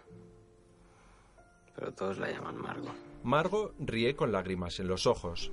Mi abuelo se llama Max. Max entra en la habitación. No le gusta que le llamen abuelo. John se gira hacia él y le sonríe. Hola, abuelo. Max sonríe emocionado. Más tarde, la inspectora Aledo está en la habitación de John, sentada junto a su cama. ¿Te acuerdas de mí? John niega con la cabeza. Soy la poli que le dice a tu abuelo que ponga alarmas en casa. Margo les observa muy seria. Cuéntame qué pasó en la playa. En la playa. No sé. ¿Quién te golpeó en la cabeza para acabar así? Vi un partido de fútbol. Me di un baño. El agua estaba buena. De noche, la pelea, la navaja. No era de noche. No recuerdo ninguna pelea. Haz memoria, John. Mamá, Margo se acerca Estoy aquí. y le coge de la mano. no recuerdo nada más. Mira a la enfermera, Voy a avisar. a la inspectora. Y usted, deje al chico descansar y vuelva en otro momento. La enfermera se va. ¿Qué me pasa, ma? Todo va a salir bien. Te vas a poner bueno. Vamos, John, haz memoria. ¿Cuál es tu último recuerdo? Bueno, ya está bien. Sabes que no lo sabe. Cuídate, John. La inspectora fuerza una sonrisa y se dirige a la puerta. Margo continúa acariciando la mano de su hijo. La colada. La inspectora se gira hacia él. Mi abuelo tendiendo la ropa. Es lo último que recuerdo. La inspectora sonríe y asiente. Max y su exmujer esperan en el pasillo del hospital. Ambos evitan mirarse. La inspectora sale de la habitación de John. Los dos se acercan a ella, expectantes. No recuerdo nada de la pelea. ¿Qué te parece? ¿Cómo que no recuerda nada? Amnesia, parcial. Amnesia, lo que nos faltaba. Infórmame de cualquier cambio en su estado, por favor. La inspectora se aleja por el pasillo. Aledo, espera. Max sale con ella del hospital. No ha sido él. Y quiero ayudarte a demostrarlo. Si de verdad quieres ayudarme, habla con tu nieto. Igual así recupera la memoria. ¿Dudas de lo que dice? Dudo de todo. Es una norma de este trabajo. También debería ser una norma de tu trabajo respetar la presunción de inocencia. Mira, no me calientes más que he dormido tres horas. Y separar tu vida personal de la profesional, esa debería de ser otra norma de tu trabajo. Eso es un golpe bajo. Se te ha metido en la cabeza que ha sido él solo porque están sus huellas en la navaja. O sea que he decidido vengarme del mundo y empezar por tu nieto. No quería decir eso. Tranquilo. Yo ya tengo mi merecido castigo. Mira a Max muy dolida. Lo siento, Ledo. Te puedes meter tus puyas por el culo. Se mete en su coche muy enfadada y se aleja. Más tarde, en la playa, Max camina hacia un chiringuito. Un hombre y una mujer limpian las mesas vacías. No quedan clientes. Max se acerca al hombre. Buenas tardes. Disculpe, quería preguntarle algo. El hombre señala la playa. Fue ahí mismo, al lado de la escalera. Pero si quieres saber de la pelea, ha venido a mal sitio. Nosotros ya habíamos cerrado. Estoy buscando a una mujer, no sé cómo es físicamente. Se llama Irina. Toca el piano, es profesora. La de la ventana. Max mira a la mujer y se acerca a ella. ¿La conoce? Usted busca una pianista, ¿no es verdad? Pues yo le doy una. Aquí llega música de piano por la noche y sale de una de las ventanas de ese edificio. Señala un edificio blanco al final del paseo marítimo. Tiene vistas a la playa. Max se dirige hacia allí y sube varios tramos de escaleras. Toca el timbre de una vivienda y espera tras una verja.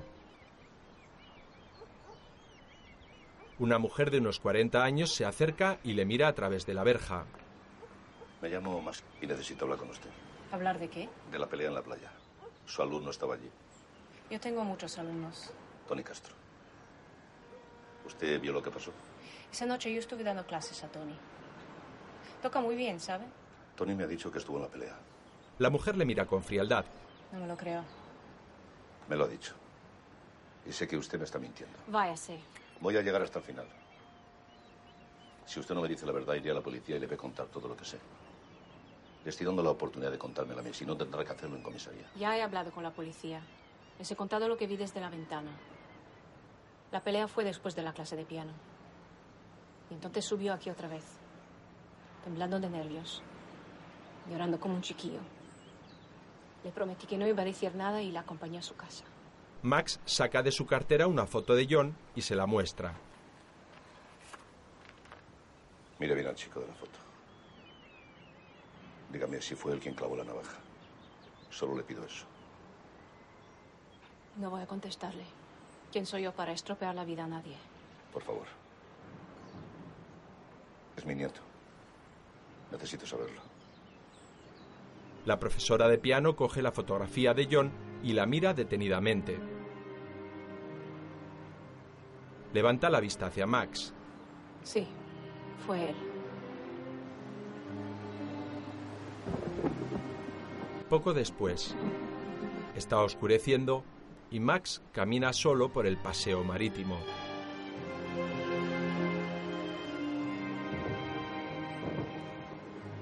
El cielo está cubierto de nubes negras y comienzan a caer unas gotas de lluvia. Más tarde, en comisaría, la inspectora Aledo está en su despacho observando la lluvia a través de la ventana. Marca un número de teléfono. Parece nerviosa.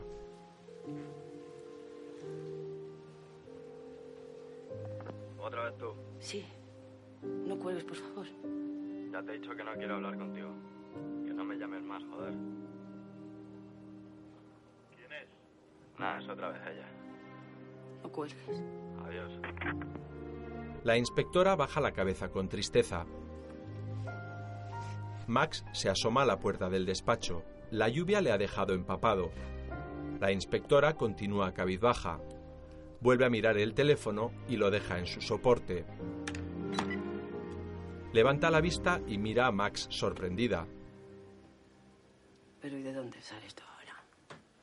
Ha sido John. Anda, sécate que te vas a poner malo. Max entra en el despacho.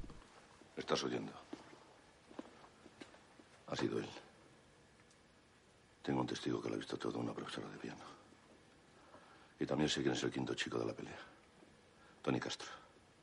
Y esa mujer acusa a tu nieto. Hazme un favor, Max. Vete a casa. Se sienta. ¿Por qué no me haces caso? ¿Tú por qué quieres joderle la vida a tu nieto?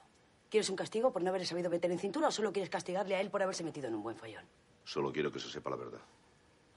Que es una cuestión de honor, entonces. ¿Y qué pasa si lo es? ¿Tienes algún problema con el honor? Sí, que yo lo odio. Al menos tu sentido del honor. Lo odias. Sí, lo odio, Max. Manda a la mierda el honor de una vez y vive la vida. Invítame una noche a cenar, si sé que lo estás deseando. Ah, claro, que no, no te encaja salir con una mujer 20 años más joven que tú. Y que encima no se quiso quedar con su hijo cuando se separó. Pero te gusto. Te jodes si vienes a por mí. Pero no. Tú no eres capaz. Alfredo, ¿pero qué coño te pasa? ¿Te crees que me resulta fácil venir hasta aquí para decirte que mi nieta ha matado a ese chaval? Tú sabes lo que sería normal si te enteras de que ha sido tu nieto. Que te calles, cojones, y que le defiendas a muerte como haría todo el mundo. No soy así. Nunca miento. Ella le mira con desprecio. Tú eres un muerto en vida. Y te vas a quedar solo. Max la mira con dureza. No te conozco, Ledo. No quiero volver a verte. Sale del despacho. La inspectora le mira con tristeza. Días después, John recibe el alta y recorre el vestíbulo del hospital en silla de ruedas. Ha mejorado visiblemente, aunque su cara aún muestra alguna magulladura. Traspasa la puerta de salida y levanta su rostro hacia el sol. Margot se acerca por detrás y le besa en la mejilla con ternura. Poco después, John y su familia regresan en coche a casa de Max. John viaja en el asiento de atrás y mira el paisaje pensativo. Pasan junto a un muro que exhibe la pintada Tony Maricón. Llegan a casa. El salón está decorado con globos y guirnaldas. En una de las paredes cuelga un mensaje de bienvenida. John entra con su silla de ruedas, seguido de su madre y de sus abuelos. ¿Notas algo distinto en la habitación? Aparte de estar alterada, Me hacía ilusión, no me riñas. John se gira y descubre un gran televisor en un rincón. joder, la tele. Todos se acercan a él muy sonrientes. ¿Te gusta? Se ha quedado sin palabras. Fíjate si le gusta. Está pensando en que os tiene agarrados por el pescuezo, ¿a que sí, John? Tú pide, que estos dos te van a consentir todos los caprichos. Pues sí que tengo uno. ¿El qué, hijo? Margo se agacha junto a él. John mira a Max. Quiero volver a las clases particulares. ¿Te acuerdas de las clases? Sí, recuerdo que me gustaban. ¿Cómo se llamaba ese chico? Tony. Pues Tony. Quiero ver a Tony. Más tarde, John está tumbado en su cama leyendo un mensaje de móvil. Es de su novia Nerea y dice, ponte bueno. Margo se asoma a la puerta. Han venido a verte. John levanta la vista. Tony entra sonriente en la habitación. Os dejo solos. Cierra la puerta. Margo se va. John se incorpora en la cama. Están muy preocupados. Piensan que se te ha vuelto la cabeza al revés por pedir clases. Lavo tus libros. ¿Por qué me has llevado? Porque estoy hasta los cojones de mi madre y mis abuelos. Me tratan como si fuese porcelana. Necesito hablar con alguien que sea normal. Yo te puedo llevar a dar un paseo. Y si quieres te tiro por las escaleras. Genial. John sonríe. Poco después, Tony empuja la silla de ruedas de John hasta el final del paseo marítimo. ¿Te suena de algo esta playa? John comienza a recordar la noche de la pelea. En ese mismo lugar, días atrás por la noche, Nelson y sus dos amigos esperan a Tony frente al edificio de la profesora de piano. Nelson está sentado en el muro que separa el paseo marítimo de la playa y fuma nervioso. Sus dos amigos practican golpes de boxeo a su lado. John se ha subido al muro y deambula inquieto. Se sienta junto a Nelson. Seguro que es aquí. No estoy seguro. ¿Qué pasa? ¿Que te vas a hacer ahora el gallina? John no responde. ¿Escucharon? Está tocando. Nelson se gira hacia John. ¿Es él? Yo qué sé si es él. Es él. Estoy oyendo a un marica tocar el piano. Los cuatro levantan la vista hacia el edificio blanco. Ha parado. Nelson da una calada nerviosa. John parece inquieto. Minutos después, Tony sale del edificio con unas partituras en la mano. Nelson y sus dos amigos le cortan el paso. Hombre, al fin apareces. Tony intenta darse la vuelta, pero Nelson le agarra del cuello de la camisa. Tu clase de piano. ¿Estás sordo? ¿Qué, qué tal tu clase de piano? Bien, suéltame, me haces daño. ¿Qué has tocado? A ver, sorpréndeme. Una sonatina de Chopin. Una sonatina. ¿Lo escucharon? Hace falta ser marica para tocar una sonatina. ¿Y cómo va? Le zarandea. Eres gilipollas, además de maricón. ¡Contesta! ¿No contestas? ¿No? Pues ahora nos vas a cantar la puta sonatina en la playa. Déjame en paz, por favor. Pero sin puto chivato yo no es amigo mío. Tú mismo te la has buscado, así que ahora no me vengas a llorar. Empujan a Tony hacia la playa. John se queda en el paseo, inmóvil. Nelson le da un nuevo empujón a Tony y sus partituras caen sobre la arena. John se acerca lentamente. Observa a Nelson y sus amigos sin unirse a ellos. Nelson tira a Tony sobre la arena y se abalanza sobre él. ¿Cantas o no cantas la puta sonatina? ¿O prefieres que te demos por el culo? Recibe, lo uno o lo otro. ¿No recibes? ¿No? Le golpea en la cara. Pues las dos cosas, maricón. ¡Que cantes! ¡Que cantes! ¡Que Le cantes! zarandea con extrema violencia. John se acerca por detrás. Déjale. Nelson se gira sorprendido. Lárgate, Nelson. ¿Que me largue? Déjale. Nelson suelta a Tony y se encara con John. No te jodas. ¿Pero tú de qué la estás? Pues que también eres marica. Es un cuarto, hijo de puta. Vete, Tony. Tony intenta escapar, No te metas. pero los amigos le retienen. Nelson empuja a John. Este le devuelve el empujón. Déjale. ¡Que te deje! ¿Pero a ti qué te pasa? ¿Te gusta mi novia y me lo trago? Me meto en esto por ti y ahora te cagas como un cabrón. Empuja a John con fuerza. Este cae y se golpea la cabeza con una piedra. Un hilo de sangre brota de su sien. Mantiene los ojos abiertos y les mira aturdido. Nelson agarra a Tony. ¡Mira! Es mi amigo y está así por tu culpa. Ahora sí que eres jodido, eh. maricón. Vuelve a tirar a Tony al suelo y le hostiga con fuerza. ¡Te gusta! ¡Te gusta! Déjalo ya, tío. ¡Vámonos! ¡Que hijo de puta! Si no tienes, serás tú. Sigue agarrándole. Tony saca la navaja negra que le regaló John y se la clava a Nelson en un costado. Este le suelta y se cubre la herida que sangra abundantemente. Tío. Joder, te sangra. Muy. Vamos. Sangra mucho. Vamos, vamos. Vamos. Los dos amigos huyen corriendo. Nelson se retuerce de dolor. Tony está de pie, paralizado. Sujeta con mano temblorosa la navaja ensangrentada. John, que ha visto toda la escena, pierde la conciencia. Nelson respira con dificultad. Una gran mancha de sangre comienza a extenderse por su camiseta. Tony deja caer la navaja en la arena. En el presente, Tony empuja la silla de ruedas de John por el paseo marítimo. Yo le soplo a Nelson dónde vas a estar. Eres un cabrón. Tú te has callado como un putas. No estás para darme lecciones. Me da miedo. No, ya lo veo. Que se coma otro el marrón. Bueno, yo al menos lo finjo que tengo amnesia. Peor aún. Te acuerdas de todo, pero no dices ni pío. Bueno, pues estamos empatados. Los dos somos unos capullos. Eso, dos capullos. Sonríe. Uno de ellos, marica. Eso sobra. Os lo retiro. Tony se sienta en un banco frente al mar. John se acerca con su silla de ruedas y se sitúa a su lado. Si te callas, va a ir a por ti. La navaja es tuya. Sí, pero también tienen tus huellas. Si ninguno de los dos habla, estamos a salvo. Tony mira de reojo a John. ¿Por qué me proteges?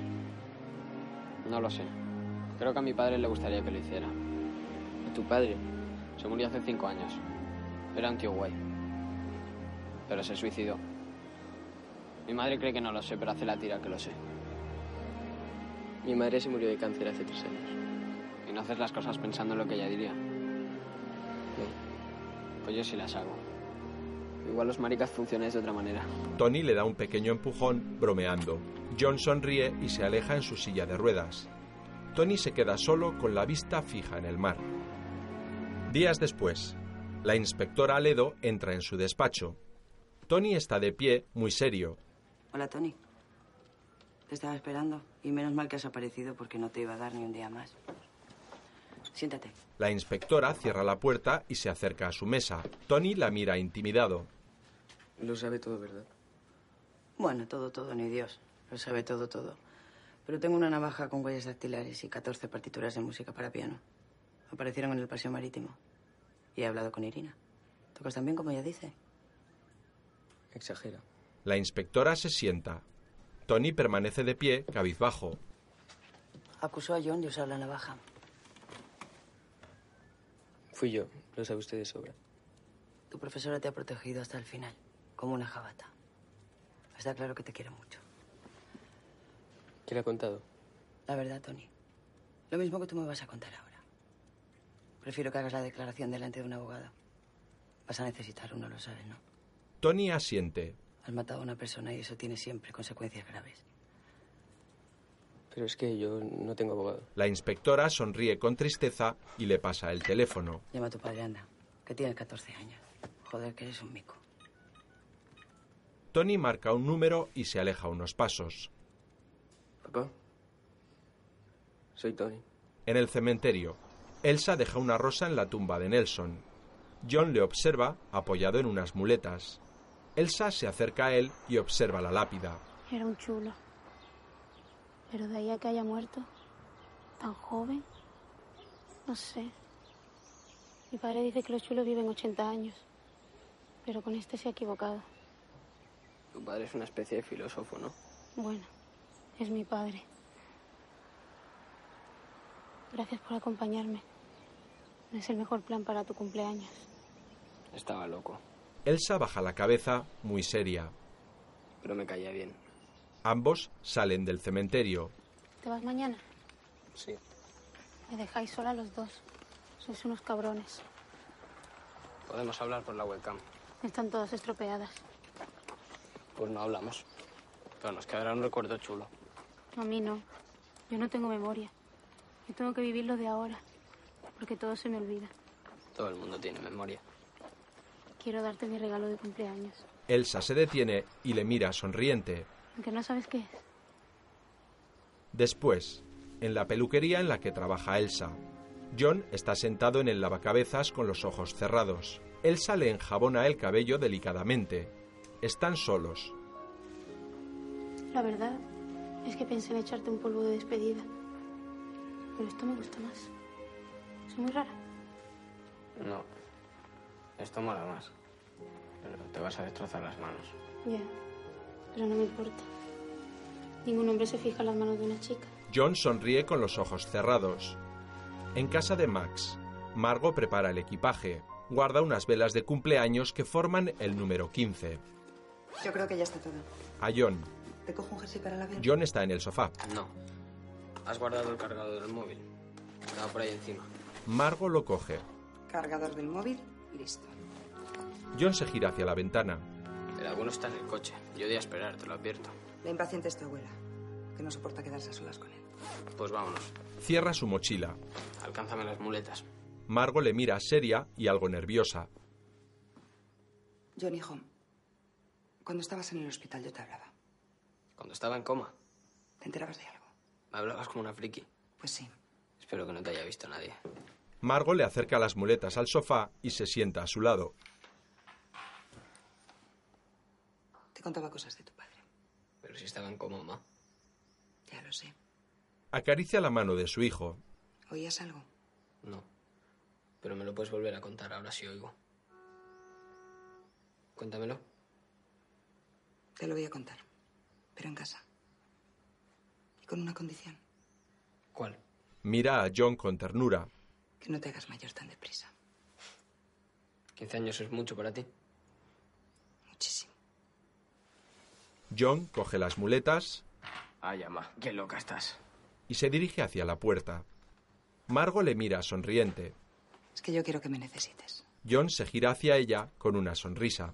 Y te necesito. Para que me abras la puerta. Madre e hijo se miran con ternura.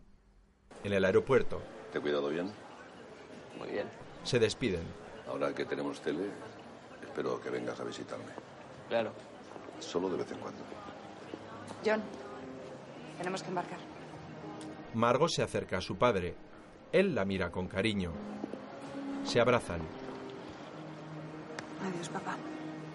Max levanta la vista hacia la abuela pero ésta se gira y se aleja. Margo se separa de Max Te llamaremos.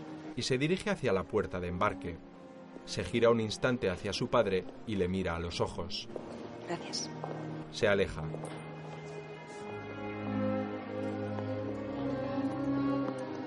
John camina junto a ella con sus muletas y la mochila a la espalda. Vuelve la cabeza y busca con la mirada a su abuelo, pero este se aleja en dirección opuesta. Max se gira hacia él, pero John ha retomado su camino. Abuelo y nieto se giran continuamente hasta que sus miradas se cruzan. Ambos sonríen. En la playa, la inspectora Aledo hace footing en la orilla, se detiene para recobrar el aliento y se sienta sobre la arena. Cruza las piernas y realiza estiramientos. Max se acerca a ella caminando por la arena. Se sienta a su lado y pensativo observa el mar. Ella le mira por un instante y también fija sus ojos en el horizonte. Ya se ha marchado. Bueno, pues ya te has quedado solo, que es lo que a ti te gusta. ¿Qué haces aquí? Te echo de menos.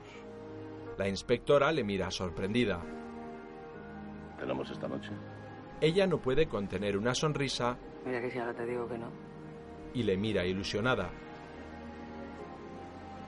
A las nueve. En punto. Te paso a recoger. Se va. ¿Ya te vas? Quédate un rato. Odio la playa. Bueno, no se está mal, ¿no? Corre la brisa, ¿no? También odio la brisa. A las nueve. O también odias las nueve. Le mira a los ojos. La nueve es perfecto. Pues no se ve más. Max se levanta y se aleja. Ella continúa sentada con una sonrisa en los labios.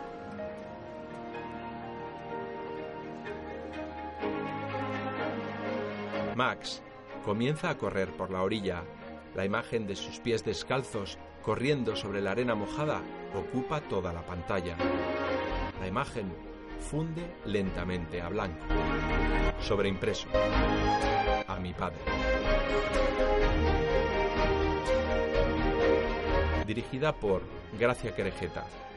Guión Antonio Mercero y Gracia Querejeta. Con Tito Valverde como Max, el abuelo. Maribel Verdú como Margo, la madre. Aaron Piper como John. Belén López como la inspectora Aledo. Susi Sánchez como Katy, la abuela. Boris Cucalón como Tony. Pau Poch como Nelson. Y Sfia Mohamed como Elsa. Producida por Gerardo Herrero. Música Pablo Salinas. Fundación Orange te ha ofrecido la accesibilidad de esta película.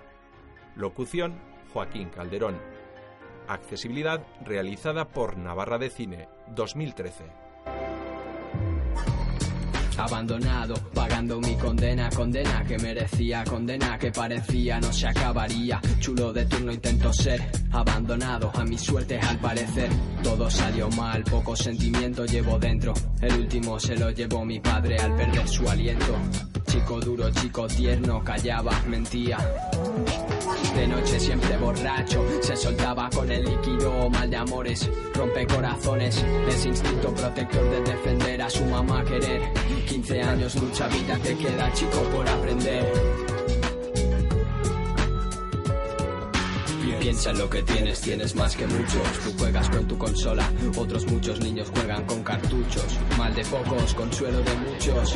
No son todo vicios, esa es la esencia. Quizá no tengamos la experiencia, pero tenemos el estilo y la elegancia. Tenemos bombo, tenemos clap, tenemos un tesoro al que llamamos rap. Y no nos van a callar. No vayas conmigo de policía, cuenta con los dedos de tus manos. 15 años y un día, no pido tanto, no vivo de utopías, me caigo y me levanto. 15 años y un día, elige tu sendero, vida o muerte y con suerte comisaría. 15 años y un día. Si has tenido cama y duermes en el suelo, dime hermano, ¿por qué voy a tenerte vuelo? Vuelo, vuelo, vuelo, me reinvento. Cada palabra que suelto se la lleva el viento. Son unos años ya, hablando realidad, nadando entre la mierda. Prende una vela antes de maldecir la oscuridad. Me siento una víctima afortunada de este mierda mundo en el que nada se regala. Elige tu sendero, vida o muerte y con suerte comisaría. 15 años y un día. Busco una meta, el estudio es mi templo, la Biblia mi libreta. 15 años y un día. Entre vida o muerte, entre libertad o condena, se encuentra esa cornisa, asomado al vacío, me salva una sonrisa, no supe decir no, tan solo era un crío, y hoy no me fío, hoy le confieso al mundo, sabes tío, narrando mis batallas y defendiendo lo mío, y hoy por mí fluye este río de lágrimas, avivado por un pasado recordado en páginas. Elige tu sendero, vida o muerte, y con suerte comisaría, 15 años y un día, busco una meta, el estudio es mi templo, la Biblia mi libreta. 15 años y un día, bomba de relojería, dame tiempo, que estoy en racha. 15 años y un día, con tu ayuda y sin tu ayuda he llegado hasta aquí en 15 años. 15 años y un día, que lotería. 15 años y un día, dar en el blanco, tener la puntería, solo tengo 15 años y un día.